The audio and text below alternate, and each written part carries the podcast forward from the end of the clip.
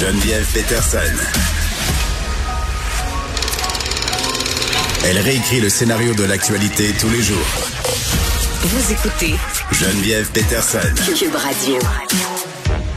Une publication sur Twitter qui a attiré mon attention pour plusieurs raisons. On a beaucoup parlé des conséquences pour les patients d'être hospitalisés aux soins intensifs, euh, les patients atteints de la COVID-19. Je parle pendant les premières vagues, euh, puis plusieurs médecins sont venus nous expliquer à quel point c'était difficile pour les patients, à quel point c'était invasif. Aussi, la publication en question a été faite par le docteur Joseph Dahin, qu'on a reçu quelques fois à l'émission. Il est médecin intensiviste à l'hôpital de la Cité de la Santé. Il est là, docteur Dahin. Bonjour. Bonjour. Bon, vous avez publié euh, à l'effet qu'après avoir passé 113 jours aux soins intensifs en raison de la COVID, un patient dont vous vous êtes occupé pouvait, allait pouvoir euh, finalement rentrer chez lui. Euh, est-ce que c'est un exploit? Je veux dire, 113 jours, est-ce que c'est un record, premièrement? Euh, ben, ben, c'est sûr que c'est une période de temps significative Oui. euh, euh, à, à l'hôpital. Euh, c'est un patient qui est rentré effectivement euh, avec la COVID puis qui a développé plusieurs complications qui ont prolongé Mm. son séjour. Puis, euh, nous, notre rôle comme équipe soignante, c'est de, de, de, de, de dispenser des soins, de procurer des soins en espérant une guérison euh, assez suffisante pour retourner à un état fonctionnel Mm. acceptable, une qualité de vie acceptable pour le patient. Mais c'est sûr que on a plusieurs patients comme ça aux soins intensifs, c'est la nature de notre spécialité. Oui. Malheureusement, pas toutes les histoires qui finissent bien, Euh, mais on le sait pas, hein, on le sait juste en rétrospect, donc on n'est pas toujours, on a il y a parfois une incertitude pronostique, surtout quand on rencontre les familles. Fait que d'avoir une belle histoire comme celle-là où vraiment les complications s'accumulaient, où le patient à plusieurs reprises a été entre la vie et la mort. Oui, vous a fait peur, là, plusieurs fois. Ah oui, ben, il aurait pu décéder plusieurs fois, mais, mais tu sais, notre business, ben, c'est, c'est notre job, c'est de sauver des vies, au moins de, de, Oui. de, de tenter de le faire. Et euh, dans ce cas-là, de savoir qu'il a réussi à surmonter l'épreuve, ça prend une grande résilience de la part du patient, de la part de sa famille, d'être capable de traverser ces épreuves-là, ben, de savoir qu'il va être capable de rentrer à la maison, de continuer sa réadaptation là-bas. C'est sûr que c'est un exploit pour ce patient-là. Ça fait du bien au, au moral euh, des troupes euh, Oui. de, de voir ces, ces belles histoires-là. Puis on sentait aussi euh, que c'est l'une des raisons pour lesquelles vous, vous le faites, ce, ce métier-là, parce que vous le dites, il y y a des histoires qui finissent bien. Puis la dernière fois qu'on s'était parlé, si je ne m'abuse, euh, vous aviez un peu abordé qu'est-ce que ça impliquait d'être aux soins intensifs. Puis on va reparler de ce qui attend ce, ce patient-là au bout de son chemin. Là, il rentrait chez lui aujourd'hui. Mais euh, quand on est aux soins intensifs, je disais c'est invasif. Décrivez-nous un peu là euh, ce qui est pratiqué sur ces patients-là. Ouais, ben disons le cas typique aux patients en soins intensifs, celui qui nécessite notre expertise, euh, dans le fond, euh, il va avoir besoin de traitements, euh, des médicaments, mais aussi des machines pour soit corriger une défaillance d'organes ou empêcher une défaillance d'organes. Donc, c'est des patients, si les poumons sont en train de défaillir, ben, ils vont être, vont avoir besoin d'être intubés, branchés Mm. sur un respirateur artificiel. Quand c'est les reins qui fonctionnent plus, à ce moment-là, ça prend une machine à dialyse. Quand ça prend, euh, quand c'est le cœur qui défaillit puis qu'on a besoin de donner des médicaments très puissants, ben, on doit mettre des cathéters intraveineux qui passent dans des grandes veines centrales qui vont directement au cœur pour les administrer ces médicaments-là. Mm. Et plusieurs autres euh, euh, mécanismes qu'on utilise euh, qui sont assez invasifs, effectivement. Beaucoup de ces traitements-là, pour fonctionner, on doit les installer dans des cavités ou dans des orifices euh, euh, du corps pour être capable de, de, de faire notre traitement. Donc, c'est évidemment très intrusif parce que c'est comme des, des mini-chirurgies à chaque fois pour chacun de ces instruments-là qu'on utilise, mais c'est aussi euh, euh, assez traumatisant pour quelqu'un qui a jamais vécu ça, euh, de se réveiller, d'avoir des drains dans le thorax, d'avoir des cathéters, comme j'ai dit, dans, dans, dans, Mm. dans les voies urinaires, dans les... Dans Puis on s'en parlait l'autre fois, hein, choc post-traumatique pour les patients, parfois même pour les familles, euh, suite à tout ça. Vous, comme médecin, euh, Monsieur Oui. Dayan, à partir de quel moment? Parce que pour garder euh, ce patient-là 113 jours, j'imagine que vous avez des bons pronostics, vous aviez de l'espoir. Qu'est-ce qui fait qu'on va de l'avant ou pas avec euh, ce type de patient-là aux soins intensifs? Ben, c'est l'espoir. Donc, dans le fond, tant que tu aussi longtemps qu'il y a un espoir de, de, de traverser l'épreuve, d'être capable de, de, de, de guérir suffisamment pour être capable de sortir des soins intensifs, puis évidemment de retourner à la maison, c'est toujours ça le but, ben, on continue. Quand c'est plus sûr que là, à ce moment-là, les, les traitements ne vont pas fonctionner, euh, ben on veut pas être dans l'acharnement, on veut pas faire souffrir un patient inutilement. Puis là, ben, il faut avoir ces conversations-là qui sont difficiles. Avec les familles? Avec les familles, avec les patients.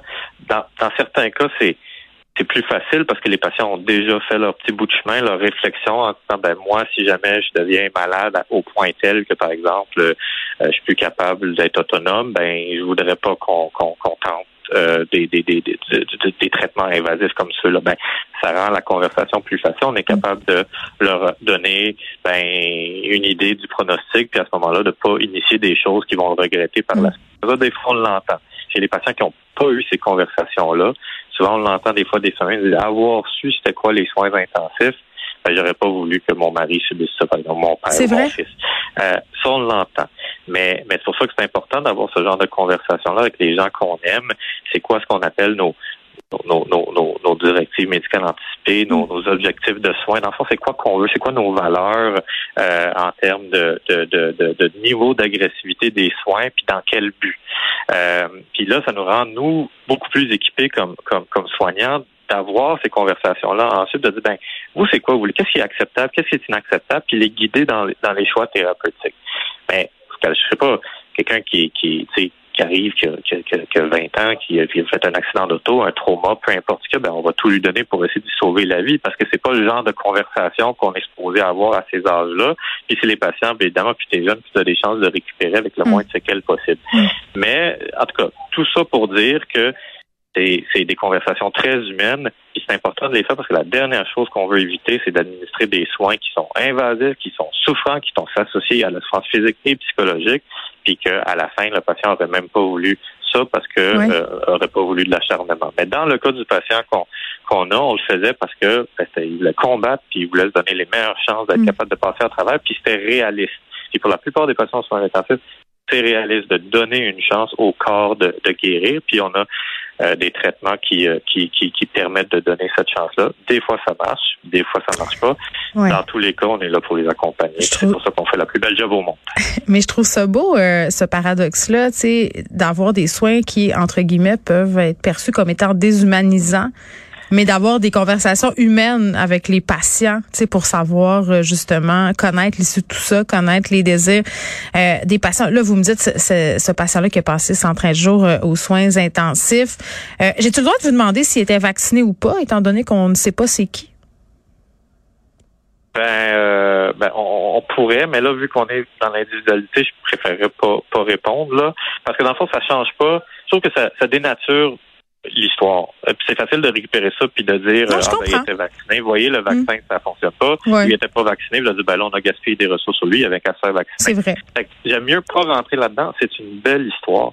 Le, mm. le, le, le, le, patient était, était jeune. Il a subi une complication de la nature. Il y en a qui pognent un accident d'auto. Lui, ça a été la COVID sévère.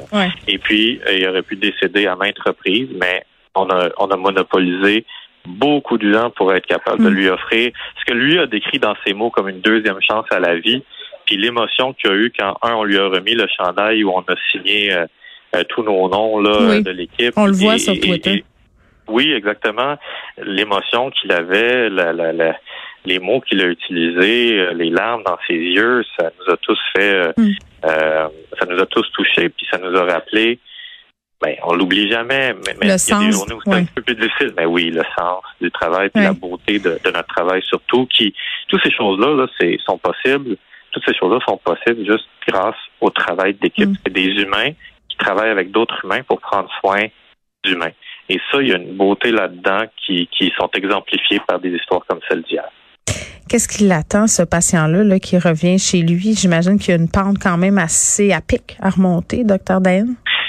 Ouais, donc il y a encore des séquelles au niveau physique, c'est-à-dire qu'il n'a pas récupéré toute son, son, son euh, sa capacité à, à, à, marcher, là, toutes ses forces pour être capable de prendre soin de lui euh, par lui-même. Donc, la, la, première chose et la principale, c'est toute la période de réadaptation. Maintenant, il a assez récupéré, et comme d'autres patients, pour être capable de faire cette bout de chemin-là à la maison, avec des exercices à la maison. Donc, c'est la beauté de la chose. Il va pouvoir quitter le système de santé, en, en, guillemets, dans la mesure où il va pouvoir être chez lui, ce qui va vraiment aider son moral, euh, parce que c'est la meilleure des choses d'être à la maison, entouré des gens qu'on aime. Donc, on a été capable d'organiser ça pour lui. Mm. Et puis là, ben, ça va être à son rythme là, euh, au niveau de la réadaptation. Mais beaucoup de nos patients vont développer parfois ce qu'on appelle le syndrome de soins post-soins intensifs, ou en anglais post-ICU care, intensive care syndrome, PICS, PICS.